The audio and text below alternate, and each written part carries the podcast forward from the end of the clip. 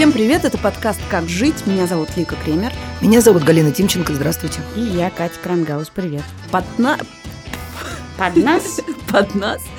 Подкаст наш устроен так. Вы присылаете нам вопросы, а мы на них отвечаем. Вопросы можно отправлять на адрес подкаст собакамедуза.io. Лучше всего присылайте не просто вопросы, а короткие истории. И еще лучше, если это будут аудиоистории. То есть мы хотели бы слышать ваш голос. Прежде чем мы начнем, я хочу напомнить, что у нас есть еще три подкаста. Это «Медуза в курсе», «Текст недели» и «Дело случая», который находится в непродолжительном отпуске. А, находите их, подписывайтесь, пишите, что вам нравится, а что нет. И ставьте нам, пожалуйста, оценки в iTunes, потому что это помогает другим узнать о наших подкастах. Поехали. Первый вопрос вопрос.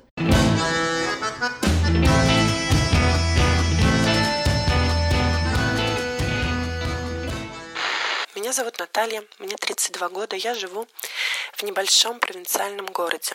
Последнее время в моем окружении появляется все больше и больше людей, которые очень агрессивно настроены к сексуальным меньшинствам, к феминисткам, к людям другой национальности. То есть э, проявление их шовинизма чудовищно. Я думаю, что это связано с принятием этих ужасающих законов о запрете пропаганды гомосексуализма среди несовершеннолетних, об оскорблении чувств верующих и так далее и тому подобное. Но тут встает, встает очень большая дилемма. Не общаться с этими людьми вообще я не могу. Они так или иначе есть в моем окружении. Это друзья моего мужа, это мои коллеги. И когда заходит спор об этом, мне говорят, ты должна уважать чужое мнение. А я не считаю, что это мнение. Я считаю, что это проявление фашизма. И что ни к чему хорошему это не приведет. И все наши, так назовем, кухонные разговорчики превращаются в кровавые споры со взаимными оскорблениями. И я сама за собой замечаю, что уже как только заходит эта тема, например, про однополые браки или про усыновление детей однополыми парами, или о том, какие плохие феминистки, как они несут зло и пытаются подорвать наши духовные скрепы, я впадаю в ярость. И я знаю, что это неправильно, но я просто уже не знаю, как поступить правильно.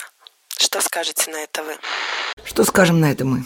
Ну, у меня есть объяснение с точки зрения а, поведенческой экономики. О, боже. А, да, вот таким образом. Потому что мне очень нравится, как в книге экономиста Альберта Хиршмана «Exit, Voice and Loyalty» объясняются стратегии поведения в ситуации, когда что-то пошло не так. Это про то, как вы ведете себя, когда вы недовольны. То есть можно повести себя тремя способами. Exit, то есть выйти из ситуации, прекратить общение с этими людьми, с которыми вы категорически не совпадаете во взглядах, и найти себе других людей. Voice, это то есть поспорить с ними, высказать собственное мнение, попробовать их переубедить, и тогда есть шанс, что кто-то из них вас услышит, но вероятнее всего вы совершенно чудовищно рассоритесь и ни к чему не придете. И, наконец, есть лоялити. Это э, попытаться понять их, принять их такими, какие они есть, первобытными, какие они есть, согласиться с ними хотя бы частично. И тут вопрос в том, какую из этих трех стратегий выбираете вы. Ой, Ликусь, а я по-простому, знаешь, по-бытовому. Вот у нас вопрос про кухонный разговор. Ты, конечно, ну, заработала себе галочку. Сразу с первого вопроса. Умная. И домашнее задание сделала. Сделала хорошо, молодец. Но я по-простому скажу как нас учат. Любовь, все побеждает любовь. У меня, и как и у многих из нас, наверное, были схожие проблемы в жизни. У меня есть очень близкие люди, которые, э, я считаю, гомофобы, а они считают, что они не гомофобы, просто зачем выпячивать. Ну, стандартная, классическая дилемма. Я не гомофоб. Я называю это «у меня есть друг еврей». Да, да, да, я тоже так. И споры бывали такие, что я плакала, я кричала, я избегала, экзит, вот это фигекзит, лоялти. Но суть в том, зачем ты споришь? Вот что, собственно, ты в этом споре хочешь? Ты хочешь переманить человека на свою сторону. Вот на я на самом деле нет. Я не согласна добра. с э, девушкой, задавшей нам этот вопрос, в том, что это не мнение. Безусловно, между фашистами и людьми, которые высказывают э, разные идеи, есть большая разница. Люди, которые считают, что гомосексуализм плохо, его не должно быть, и люди, которые громят гей-бары и выгоняют детей из дома, это могут быть разные люди. Пока человек не совершил действие, это разные вещи. И в этом споре вопрос, чего ты хочешь добиться. Почему это тебя приводит в такое состояние? Почему тебе кажется, что человек рядом с тобой не может считать, что это плохо, даже если ты считаешь, что ужасно считать, что это плохо? Почему нам так важно, да прям до кровавых разборок нам, чтобы э, люди, которые нам симпатичны, имели абсолютно тот же взгляд на гей-браки, усыновление детей и прочее. Потому что нам нравится быть в кругу единомышленников. В кругу, в кругу единомышленников ты чувствуешь себя безопаснее. Я думаю, что в, дело в этом. Катечка, мне кажется, что ты э, смягчаешь, потому что речь не идет о том, что у них есть просто другие какие-то мнения по этому поводу, а ты живешь среди людей, которые кажутся тебе хорошими людьми, но в твоем мире хорошие люди не могут желать друг другу смерти только на основании того, что кто-то из них спит не с тем, э, с кем принято, предположим. Да, но никакой спор не поможет этому. Что вообще в истории человечества меняло взгляды людей? Война? Ну, то есть прям когда тебе запрещают под страхом судебных дел или карьеры, как это сейчас происходит, говорить некоторые вещи. Есть такой способ, когда общество начинает прям дико запрещать и э, карать людей, которые говорят что-то, условно говоря, э, гомофобное, сексистское или прочее. Мы видим это в американском обществе. И вторая вещь – любовь, когда ты можешь быть гомофоб, а потом ты смотришь, и ты не готов выгнать своего ребенка. Многие, у многих бывает другая проблема. Ты думаешь, что ты не гомофоб, а потом, когда это случается с тобой, ты э, взрываешься. А бывает наоборот. Ты был не готов, а потом близкий тебе человек становится, говорит тебе, что он гей. И тебе уже не так страшно, тебе уже не так чуждо, и ты уже не так ненавидишь. Но идеологически головой, чтобы люди до этого дошли. Просто они сидели, сидели, разговаривали и думают, да, ты прав, я теперь буду по-другому относиться к женщинам, э, к геям и к сиротам. Ты хочешь сказать, что в твоей жизни никогда не бывало случаев, когда тебе путем разговора э, удавалось переубедить хоть чуть-чуть, хоть одного гомофоба? Нет. Никогда. Нет, Потому что только... у меня-то были такие случаи. Я не могу сказать, что я переубедила и превратила человека в абсолютного либерала, но задуматься и продолжить задавать мне по этому поводу вопросы и продолжить со мной говорить не на повышенных тонах, а с интересом про это мне удавалось. И я поэтому понимаю, а, как можно через дискуссию, через высказывание собственного мнения постараться переубедить человека, который находится совершенно в тумане. Я видела только как истории, как наблюдение за любовью, любовью к усыновленным детям, к э, э, геев друг к другу и так далее, и так далее, у людей чуть-чуть меняется взгляд. Они не, никто, естественно, сразу не говорит, а, ну теперь все по-другому. Но постепенно люди вынуждены задуматься о том, как же это происходит с их хорошими людьми. И в этом смысле мой друг еврей, это хорошо, когда у тебя хотя бы один еврей есть, это уже заявка на победу. Ох, вы такие все э, прекрасные. Я, честно сказать, э, слушаю вас и не понимаю, как бы я э, среагировала. То есть понятно, что первая реакция абсолютно такая же, как у нашей слушательницы. Я впадаю в ярость. То есть когда как бы человек, который не людоед и производит впечатление порядочного человека и, в общем-то, хорошо поступает, вдруг начинает кричать вот эти вот все слова «давайте всех вот там сожжем, убьем», вот это вот все. Вот. У меня в этом случае я всегда привожу один и тот же пример, но он, правда, как вот вот Катя говорит, он про войну. Если вы помните, был такой фильм «Иди и смотри», очень страшный фильм Лема Климова про белорусскую деревню и про первые дни войны. И вот там мальчик, э, главный герой в конце, а, выходя из этой вот сожженной деревни, видит, что э, выброшен портрет Гитлера, и он начинает в него стрелять. И в этот момент начинает пленка откатываться назад. То есть э, от границы отступают войска, ну как бы показывает документальный фильм э, в ускоренном темпе. И вот все отматывается назад. То есть войска уходят, гаснут факелы, эти факельные шествия прекращаются. И он все продолжает, продолжает стрелять. А потом а вот на этой картинке появляется маленький мальчик на руках у своей матери. Тот самый маленький будущий Адольф Гитлер, да? И он не может стрелять. И в этот момент ты как бы, вот ты понимаешь, что ты откатился назад.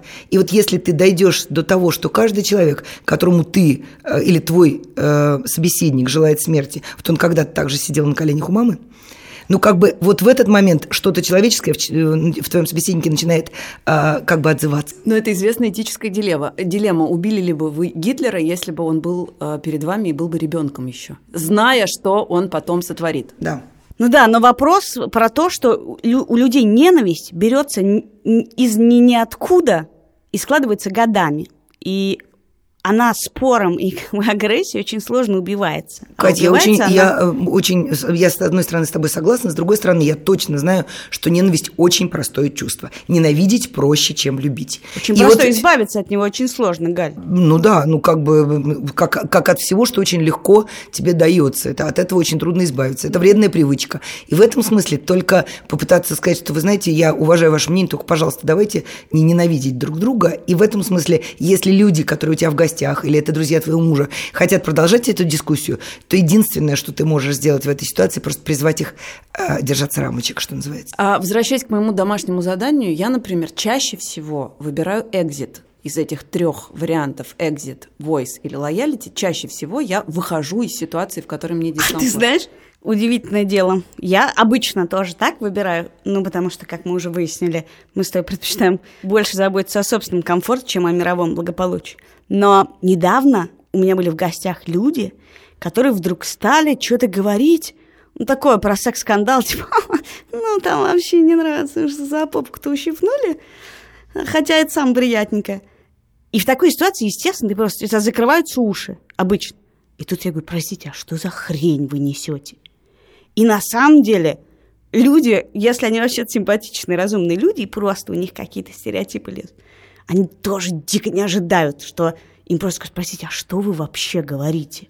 И они такие, нет, ну надо там, надо почитать, да, нет, а вот так, а, ты говоришь там вот такое, а, ну, а мы-то думали, там просто за попку там ущипнул. Что ты говоришь, и люди... ты ни одного не переубедила, но ты переубедила других как бы агрессивно настроенных э, людей. Да, но это нет, это не переубеждение. В смысле, заставить задуматься, это уже почти переубедить, потому что человек вместо своего простого, как Галя сказала, чувства, он вдруг понимает, что все устроено немножечко сложнее и начинает поискать, почитать, подумать. Да, но в этом вот смысле это. на, э, девушка, задавшая вопрос, явно тоже не, ну, не, не, не выходит из разговора, явно там есть ее позиция, высказывается. Но давайте э, перейдем к следующему вопросу, который на самом деле очень похож э, на этот, только с обратной стороны.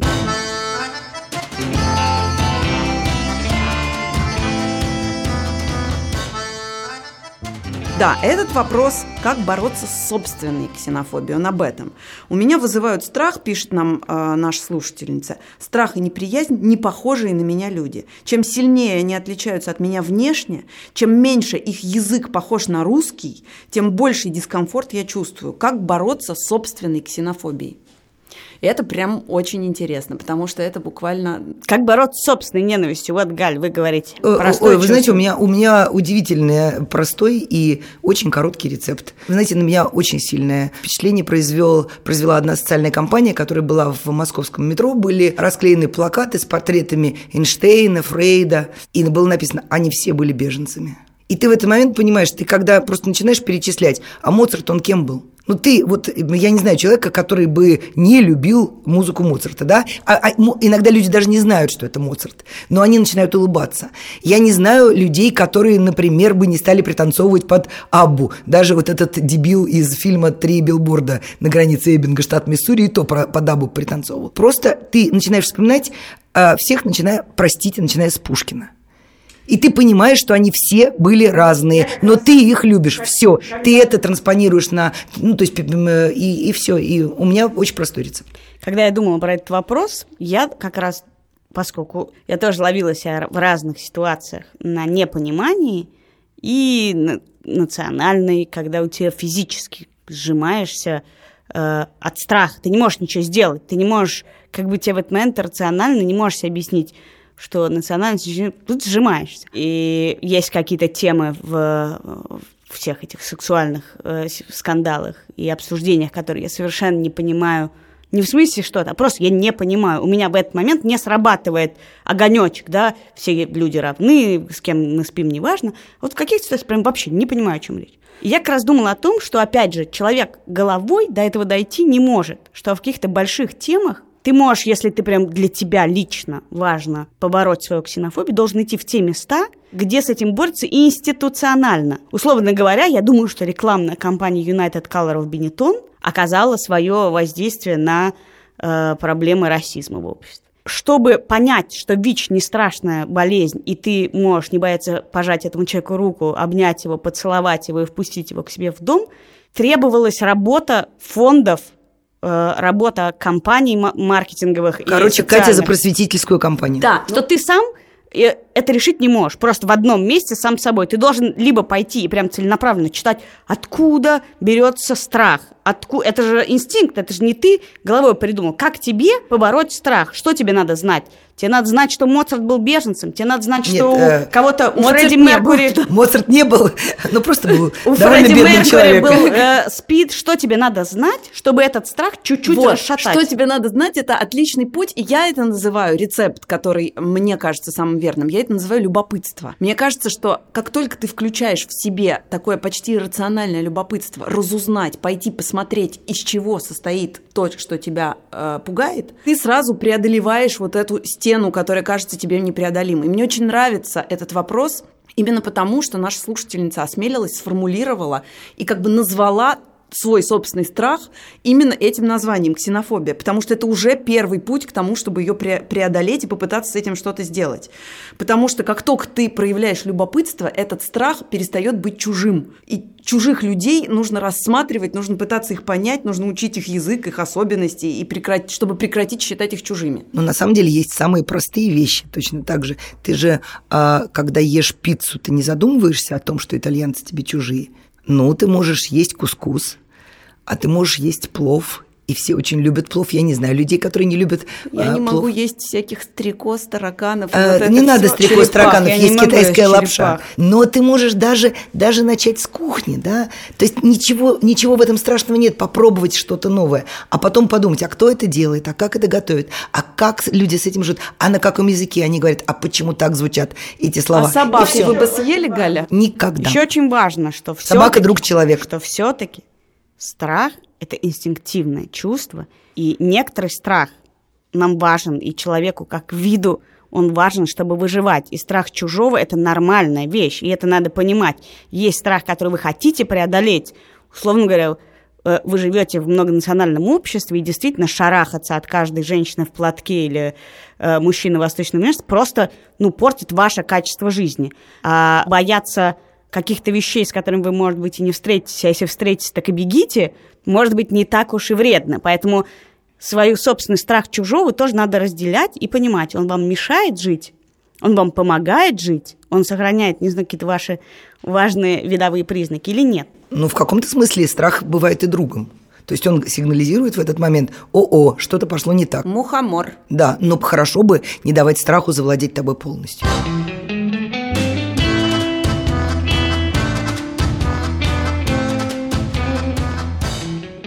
Последнее время все чаще сталкиваюсь с тем, что даже близкие люди совершенно не помнят и не воспринимают по-настоящему информацию, которую я им сообщаю. Например, мама проходила обследование на предмет онкологического заболевания, и я с большой тревогой ждала результатов обследования. Подруга всегда выражала мне моральную поддержку, спрашивала, как дела. И вот когда я узнала, что онкологии нет, я позвонила подруге и сказала ей, что все хорошо. Но через пару дней она спросила, ну как там мама, пришел результат? Как же так? Значит, на самом деле ей нет никакого дела до меня. Похожие ситуации случаются и с родными. По несколько раз задают одни и те же вопросы. Как быть? Ну, у меня очень короткая ремарка, мне на самом деле нечего ответить. Я считаю, что это ужасно варативная черта некоторых людей. Это невнимательность. Это можно объяснять тем, что у всех теперь синдром рассеянного внимания, много дел, заботы чего-то. Я считаю, это абсолютно свинским поведением – сама очень стараюсь внимательно относиться к людям. Один раз в моей жизни была чудовищная ситуация, когда у моей подруги умирала бабушка, она мне об этом рассказала, а я не могла вспомнить, бабушка или дедушка. Вот это был ужас, но э, мне приходилось очень осторожно. Но как бы я понимала, что я забыла. Вообще надо быть внимательной к людям, никаких объяснений этому нет, и это свинство, все. Я очень хочу сказать одну э, вещь простую. Значит, у меня э, подруга, близкая моя, еще школьная подруга, она годами жаловалась на вот такое к себе отношение. И она все время чувствовала себя э, виноватой. Все время говорила, я, наверное, настолько неинтересный человек, что никто не запоминает мои рассказы. Или я настолько невыразительно говорю, что никому нет до меня дела. Вот это совсем неправильно. То есть я уже говорила в одном подкасте и сейчас скажу, это дело не в вас, Катя абсолютно права, мне кажется, что вообще люди стали менее внимательными друг к другу. Ну, даже, простите уж совсем такие женские сплетни, но вот всегда мне задают вопрос, а, а как так? Вот почему ты знаешь, что происходит там на работе, когда никто ничего не говорит? Но есть косвенные признаки, и если ты внимательно смотришь на людей, ты понимаешь, у кого чего происходит на самом деле. То есть для этого не нужно быть Шерлоком Холмсом.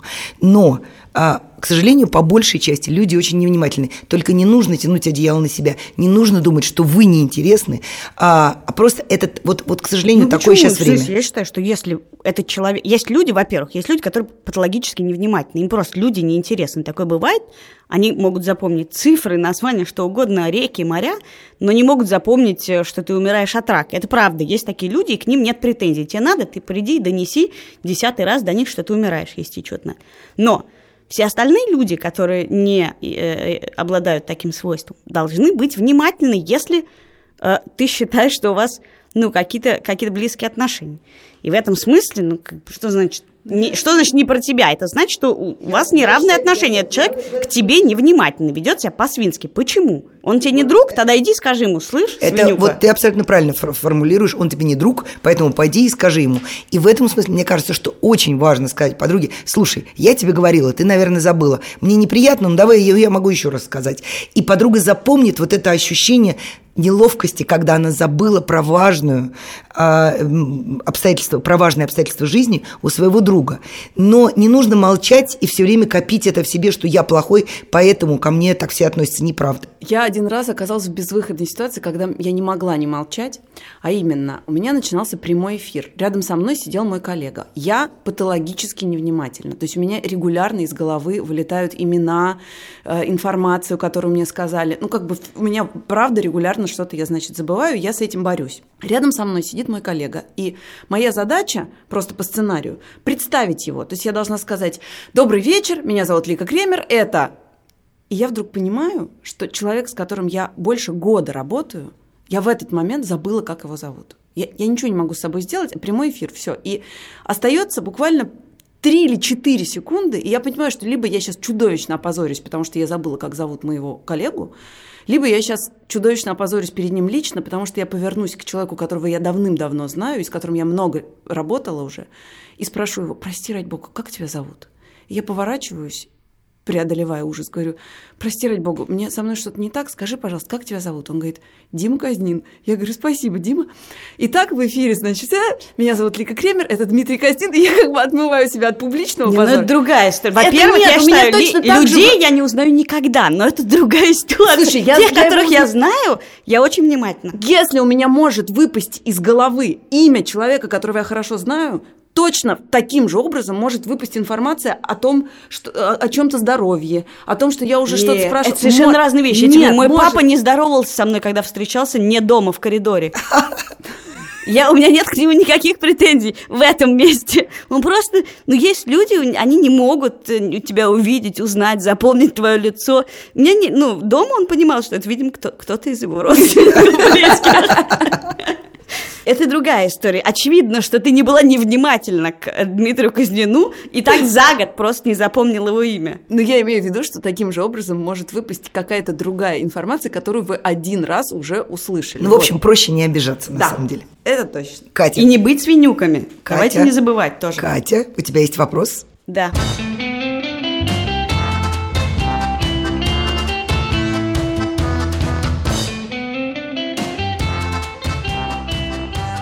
Вопрос такой. Здравствуйте. Мне 23 года, дважды я была в отношениях с молодыми людьми несколько младше меня, что казалось мне абсолютно нормальным. Последние недавно прекратились, и случай свел меня с человеком довольно старше, 45 лет. Чтобы вы понимали, он на два года моложе моих родителей. В этой истории множество прочих обстоятельств, и вообще все вилами по воде писано. Но мне бы хотелось узнать ваше мнение. Имеют ли в принципе отношения с такой существенной разницей в возрасте и социальном статусе шансы на успех, с учетом того, что мне безумно важны независимость и возможность самореализации? Ну, хочется сразу сказать, возможно, все. Но у меня был очень смешной э, ну, случай. У меня был поклонник, именно поклонник, э, который был ровно на два года младше моей мамы. И он все время добивался от меня взаимности, а я не давалась во взаимность. И каждый в какой-то момент он, значит, значит, возопил, вот, и я сказала, слушай, ну ты на два года младше моей мамы, какая взаимность. На что он сказал, у меня есть поклонница, он был довольно известный человек, гораздо младше тебя, и никто меня не называл старым пнем. Но с тех пор он так у меня и проходил. А я не могу нарадоваться, что э, в этой программе я могу ответить на любой вопрос, даже несмотря на то, что у меня очень маленький опыт. Так вот, мой маленький, малюсенький любовный опыт был очень разнообразным. И из э, полутора романов, что были в моей жизни, один, один был с большой разницей в возрасте. И мне интересно тут вот что, что в этом вопросе опять все намешано. Итак, имеют ли шансы на успех роман с человеком, которому 45 лет, а вам 23? Имеет. Безусловно, имеют. Срастется ли что-нибудь? Неизвестно. Не факт. Дальше. Какое отношение ко всему этому имеет А. Социальный статус и Б. Ваша потребность в самореализации и независимости? А, я тебе объясню. Я думаю, что слушательница боится, что а, ее отношение к нему серьезно, а его отношение к молодость, красота и здоровье. То есть это как раз а, такой а, аксессуар приличного мужчины средних лет, обеспеченного, а, который означает, что он может себе позволить а, отношения с молодой барышней. Мы же знаем, что все бывает как угодно.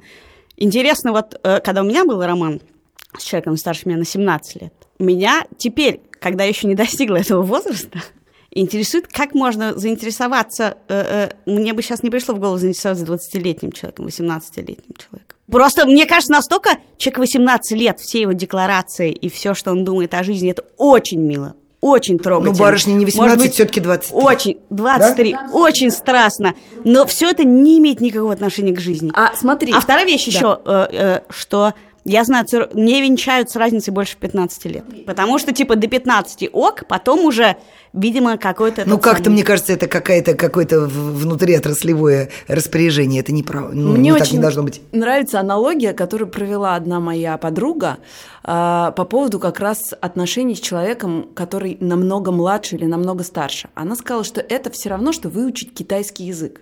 То есть это некоторые... Не знаю, это... было не похоже на китайский. Ну, не, может быть, не похож на китайский, но это как выучить другой совершенно, это другое измерение. По То количеству есть, усилий, что ли?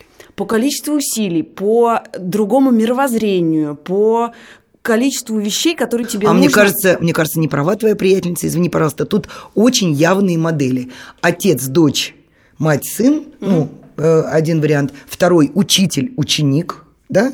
И королева Паш, э, э, король и фрейлина. Мне кажется, вот моделей все. гораздо больше. Да нет, их деле. не сильно больше, но дело не в этом, а в том, что это стандартные ситуации, в смысле отцовско-дочерние отношения, такие браки в большом количестве существуют, мы их знаем, многие мы не знаем, про многие читали. Э, в современном мире скорее это может кончиться плохо, потому что все помешаны на психотерапии, и рано или поздно ты поймешь, что в этих отношениях там отцовская линия, бла -бла -бла. Но точно так же в современном мире возраст людей уже немножко усредняется. Что такое человек в 45 лет, 47 лет этому мужчине? Ну, может быть, он этот кидалт, который на самом деле здоровее, бодрее, веселее. Может быть, он только что съехал от родителей пять лет назад, до этого жил с родителями, а она с 15 лет уже уехала в другой город учиться. Тут очень много. Я про то, что само по себе эта разница в возрасте нам ни о чем не говорит.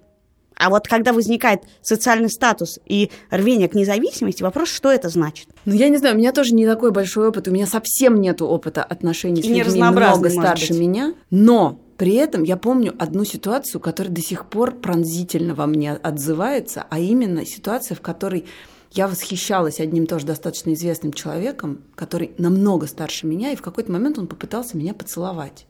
И я в ответ ну, то есть он совершенно не, не, не давил на меня никаким образом, он просто сделал попытку. Я в ответ чудовищно разрыдалась, и я пыталась понять, я рыдаю от чего. Потому что человек на меня никак, он ко, ко, мне не пристает, он ни, никаким образом не зажимает меня в угол, он меня не давит. Но я помню, что я рыдала, а мне было лет 17 или 18. От того, что я понимаю, что он невероятно энергичный, интересный мне человек – которого я физически вообще не воспринимаю как своего или как возможного партнера, при том, что он мне, ну, как бы, мне с ним очень интересно разговаривать. Ну, не знаю, Ликось, мне до того, как я вышла замуж за молоденького, очень нравились люди в районе 40, и Ничего нет, не нет, ему было еще больше. Ему было лет, наверное, 60. А можно, можно я внесу тоже? И, может быть, тоже уже лет 60. Можно я внесу еще немножко пессимизма э, в разговор? У меня была прекрасная приятельница, она была замужем за человеком, который был старше ее на 25 лет. Это была прекрасная пара, невероятные, они были оба невероятные красавцы, и вообще это все было очень здорово.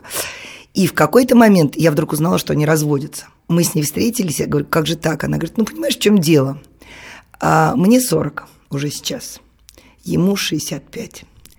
Сначала я нянчила его маму, потом свою маму, потом его отца, а тут уже скоро и он на подходе. Мне вообще-то хочется детей.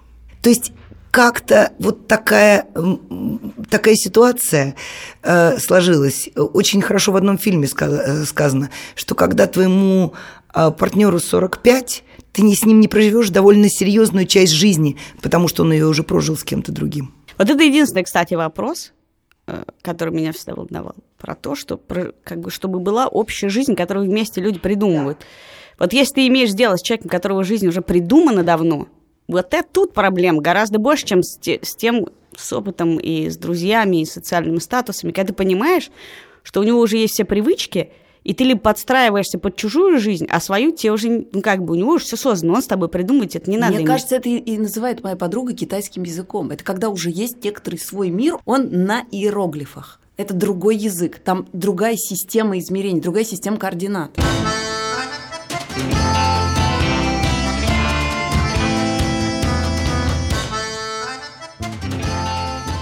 Этот вопрос о том, чем занять тещу. Здравствуйте. Плавно переходим. Можно, можно я прямо сейчас отползу, потому что я как раз теща. А, маме моей жены 48 лет. Она дочь и супруга военного. С детства и до выхода мужа на пенсию она переезжала из города в город, поэтому так и не получила профессию. Где-то работала продавцом, где-то воспитателем. Сейчас дети выросли, она уже бабушка, и финансовая необходимость работать отпала. Дохода супруга хватает, а мы живем отдельно и сами себя обеспечиваем. Но в этом-то как раз и есть проблема. Если раньше ее жизнь была заполнена детьми, то теперь делать ей совершенно нечего. А для невыхода на работу она находит массу причин. От внуков, к которым она приезжает всего раз в месяц, до больного диабетом кота. По большому счету, это ее жизнь, и мы не хотим туда лезть. Но иногда она отражается на нас, потому что любая спокойная беседа на разные темы, от воспитания детей до творчества Бузовой, перерастает в спор и ругань с переходом на личности. Она всегда знает, как правильно, а как нет, и воинствующе отстаивает свою позицию. По этой же причине мы стараемся почти не привозить к ним домой домой детей, не хочется, чтобы они стали свидетелями очередной ссоры по бессмысленному поводу под звуки «Дома-2» из двух работающих в разных комнатах телевизоров. Как, не провоцируя скандалов, помочь человеку обрести хоть какую-то цель в жизни? И надо ли вообще это делать? Я не очень поняла связь между а, работой и тем, э, что у тещи просто дурной характер. Ну, в смысле, если бы она пошла работу, она бы направила свою неуемную ну, господи, энергию в да, другое ну, ну, это, это, это иллюзия. Два, если у человека дурной характер, у него может быть хоть четыре э, работы, все равно он будет портить жизнь Досрочный остальным. ответ, досрочный ответ. Пожалуйста, Катя, да. Отвечает Екатерина Крангаус. Два ответа. Первый. Никак нельзя заставить другого человека и мотивировать заставить работать, если она не хочет. Это раз. И не ваше собачье дело. Женщина прожила жизнь, ей, может быть, придется прожить еще столько же. И это единственное, что можно сообщить ей, если она здорова. Что, в принципе, ей может быть жить еще 30-40 лет, и как бы, в принципе, надо что-то делать в жизни. Захочет сделать? Нет, нет. Возможностей миллион, и тут все понятно. А второе про дом 2. У меня была бабушка, любимая моя бабушка, и вообще очень прекрасный человек. Мы с ней все детство смотрели. Богатые тоже плачут. Рабыня Дикая Изауру. роза. Нет, вот рабыня Изауру прошла. Там же все была конкуренция между каналами и сериалами. И Санта-Барбару. Она кормила меня ночью колбаской сервелат, делала все, что не полагается делать э, интеллигентному, так сказать, наперснику детей. И ничего в этом нет плохого. Пусть говорит про дом 2, я бы мечтала бы, что моя бабушка была жива, и говорил бы мы с ней про дом 2. Все было прекрасно. Не надо лезть бабушке в душу. У вас есть дети, вы им родители, вы их воспитываете. Бабушка может нести любую муть. Ваша задача сделать так, чтобы дети разделяли миры. Есть ваш мир, есть мир бабушки. Не надо весь мир ребенка подстраивать под себя, чтобы все только говорили о здоровой пище, о книжках и это самое. Я согласна с Катей в том, что касается детей, а в том, что касается лично того, кто задал вопрос, нашего слушателя, я предлагаю опять вернуться к моему задань, домашнему заданию из первого вопроса. Экзит voice или loyalty. Либо не общайтесь с ней, отправьте к ней детей. Ликусь, Пусть- ну ты еще книжку-то прочти я какую-то. прочитаю, подожди. Я Это же такое у тебя все книжки про то, как уйти. Подождите, это только первый вариант. Экзит – это в смысле отправьте к ней детей, сами не общайтесь, если у вас все время конфликт. Либо, если вы хотите с ней спорить, спорьте, попытайтесь ее переубедить. По-моему, это довольно бессмысленно, но, может быть, вы как-нибудь ее измените. Или полюбите ее такой, какая она есть, с ее дурным характером. Ну, на самом деле, я бы еще, может быть, подкинула бы ей каких-нибудь а, замечательных историй. Ну, например, можно присылать, вот как раз теще-то как раз можно присылать ссылки на интересные ролики Я бы и подсадить бы, ее на YouTube. убила бы, В убила бы, если бы мне, покажу, да. если бы мне зять начал бы слать мотивирующие ролики. У тебя не будет зятя, ты свекровь. Убью невестку. Спасибо большое за совет. Хочется, наверное, передать нам нашим слушателям. Это был подкаст «Как жить», и мы Галина Тимченко. Катя Крангаус. Меня зовут Лика Кремер. Пожалуйста, присылайте нам вопросы о том, как жить на адрес подкаст собака Медуза Айо или в телеграм-канал Медуза Loves You. Лучше всего пусть это будут голосовые файлы. Но можете и просто написать. Мы постараемся ответить на все через неделю. Подписывайтесь на наши подкасты. У нас их четыре. Пишите, что вам нравится, а что нет. И ставьте нам оценки в iTunes, потому что это помогает другим обнаружить наш подкаст. До свидания. До свидания, получился суровый зимний подкаст. Счастливо.